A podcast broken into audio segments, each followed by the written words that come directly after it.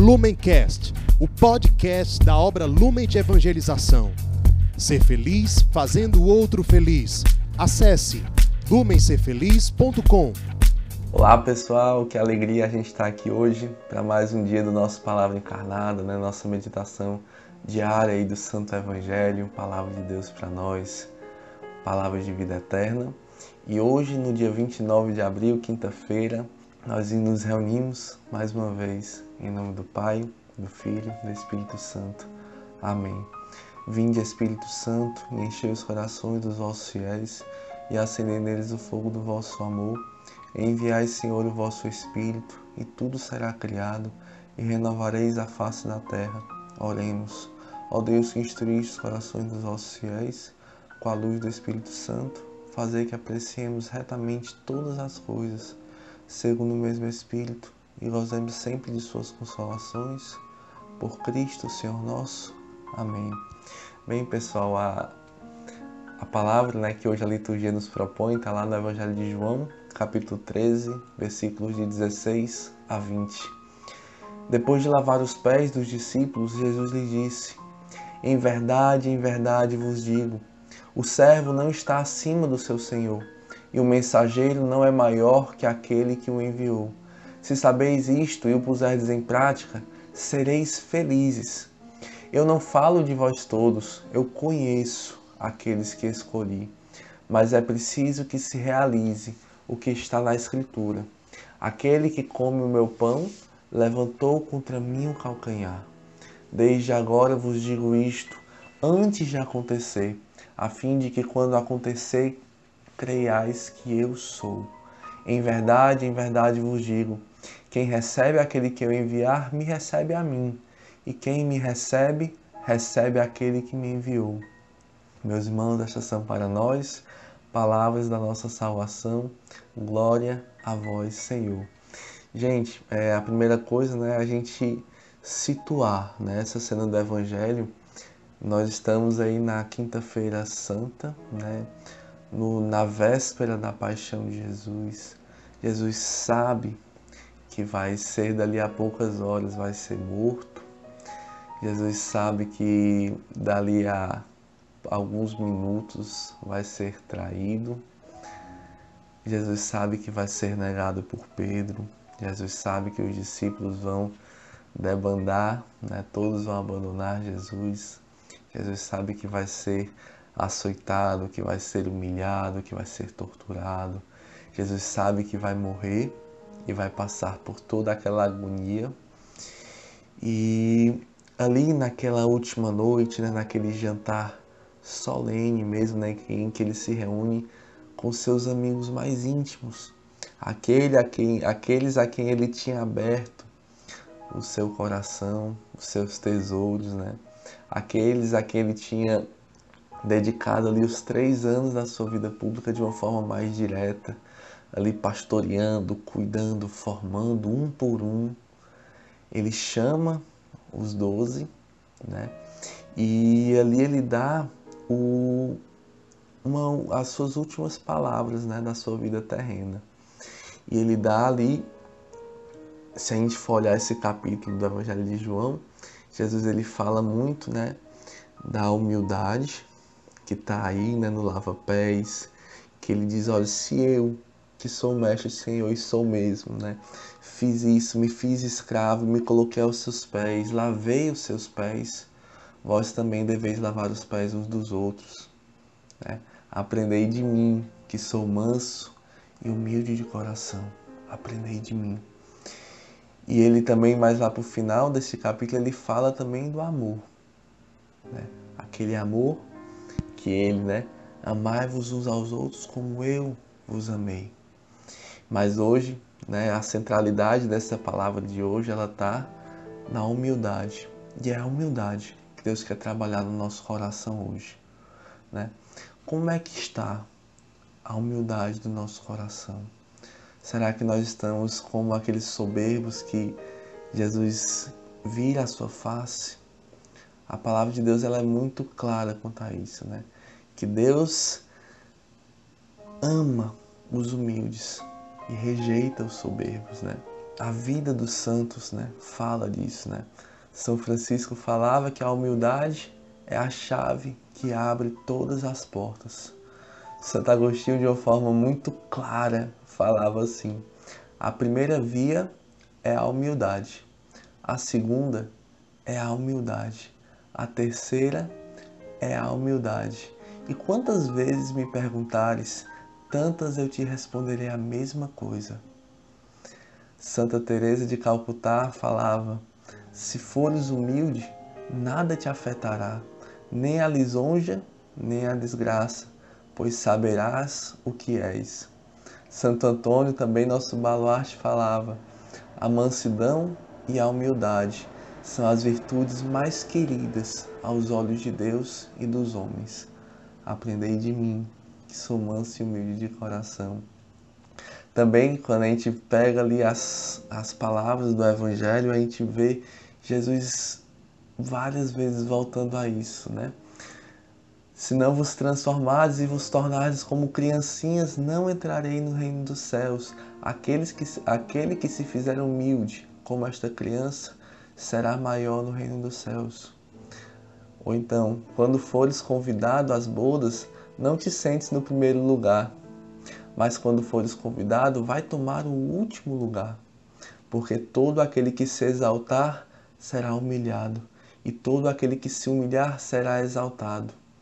Ou então ainda Nossa Senhora lá no Magnífica, né, quando Deus, ela fala, porque o Todo-Poderoso olhou para a sua pobre serva e manifestou o poder do seu braço, desconcertou os corações dos soberbos, derrubou do trono os poderosos e exaltou os humildes, saciou de bens os indigentes e despediu de mãos vazias os ricos, né? Ou então, ainda se a gente quiser descer né, e entrar mais ainda na nossa espiritualidade, o que é a espiritualidade do Cristo abandonado, né? O que é a espiritualidade desse Cristo que se esvazia, né? para se encarnar.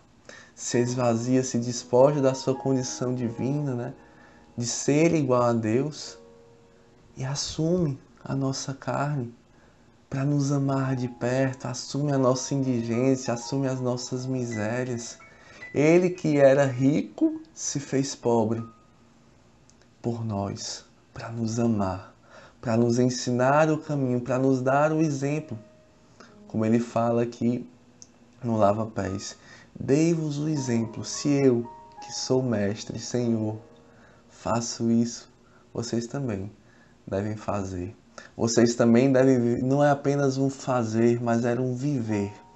É uma chave de vida, é um caminho de vida, é um estilo de vida. Ser o primeiro a servir, ser o primeiro a pedir perdão, ser o primeiro a se abaixar, ser o primeiro, ser, ser o primeiro, ser o primeiro, né?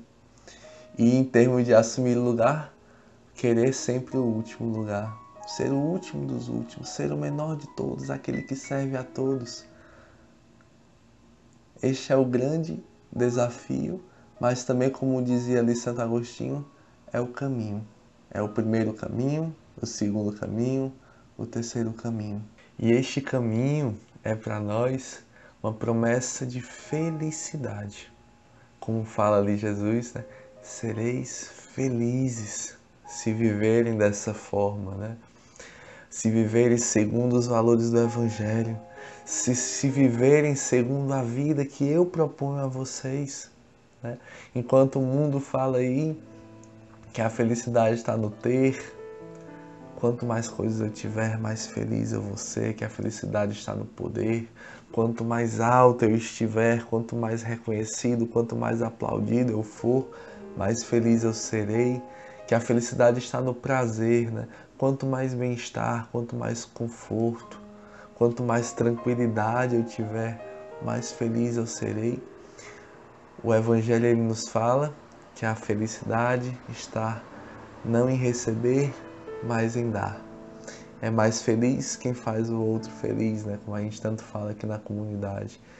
O evangelho ele é para nós também uma promessa de vida plena, de vida em abundância, de vida em Cristo, né? Ele que é a vida verdadeira, né? que não passa, que não acaba, que dura para sempre, a vida eterna. Né? E não viver, né? não abraçar essa vida, não apenas com as nossas palavras, mas com, a nosso, com o nosso coração, é também trair Jesus. Né? É como Jesus falava no Evangelho, esse povo me honra com os lábios, mas o seu coração está longe de mim. Talvez Judas ali, como a palavra fala, né, comesse o pão com Jesus, estivesse próximo, mas o coração de Judas estava muito longe de entrar em comunhão com o coração de Cristo. E essa foi a grande traição de Judas, né? A soberba, né? O querer ele mesmo dizer qual era o caminho, de não concordar com aquele caminho de humildade que Cristo pedia. Judas queria um grande libertador, né? E quando eu estava lendo, né, esse, essa parte do Evangelho ali, o meio do, do Evangelho, me fazia muito um paralelo de Judas com a própria história, né, do, do inimigo de Deus, né? É como se fosse uma exortação de Cristo ali sobre o que acontece aos soberbos. Eu queria ler para vocês aqui um trechinho que eu achei, né, falando sobre o que Santo Tomás de Aquino fala, né, dessa queda de Lúcifer, né? Santo Tomás sugere que Deus revelou aos anjos, né, o plano de salvação dos homens, ou seja, que Jesus haveria de se encarnar no seio de uma virgem, viver de forma humana e morrer na cruz. Tal plano teria sido encarado como um absurdo por Lúcifer, né? Dado a majestade divina frente à pequenez humana. Lúcifer teria se recusado a servir o Deus encarnado e convencido por meio de mentiras outros anjos. Isso teria motivado o não servirei, proferido por ele e que precipitou a batalha narrada no Apocalipse, né? que é aquela batalha lá no céu. Né? O não servirei, né? o não servirei, não me abaixarei, não me curvarei, não curvarei a minha vontade. Será que a gente tem querido viver assim também, sem se curvar a nada nem a ninguém, querendo sempre prevalecer a nossa vontade, as nossas opiniões, querendo ser escutado, querendo ser ouvido, querendo ser consultado nos assuntos da comunidade, da família, da casa. Né?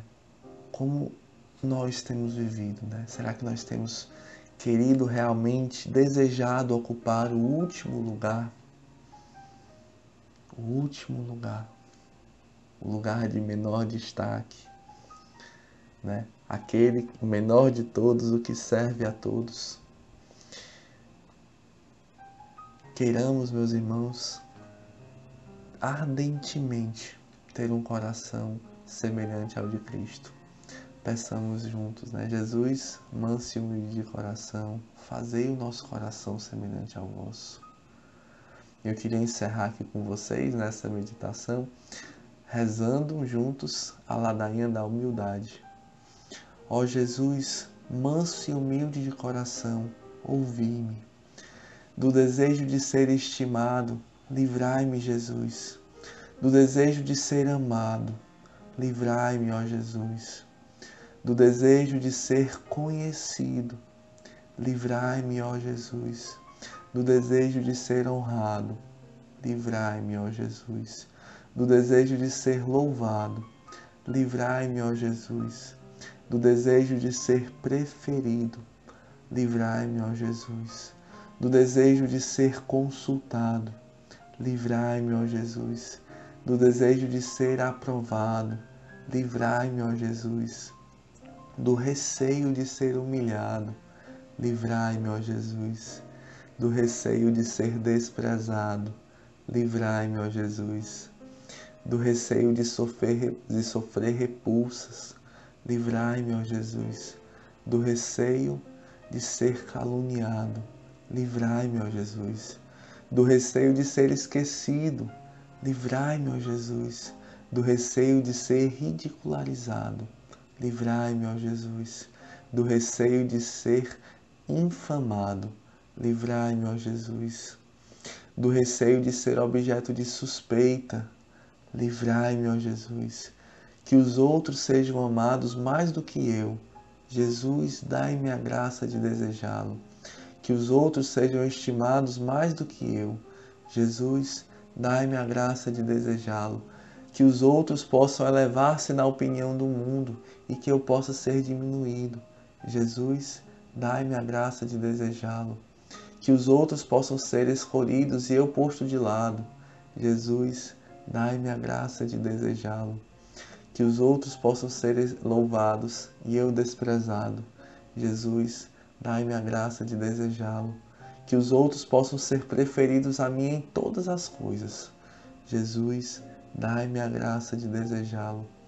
Que os outros possam ser mais santos do que eu, embora me torne o mais santo quanto me for possível.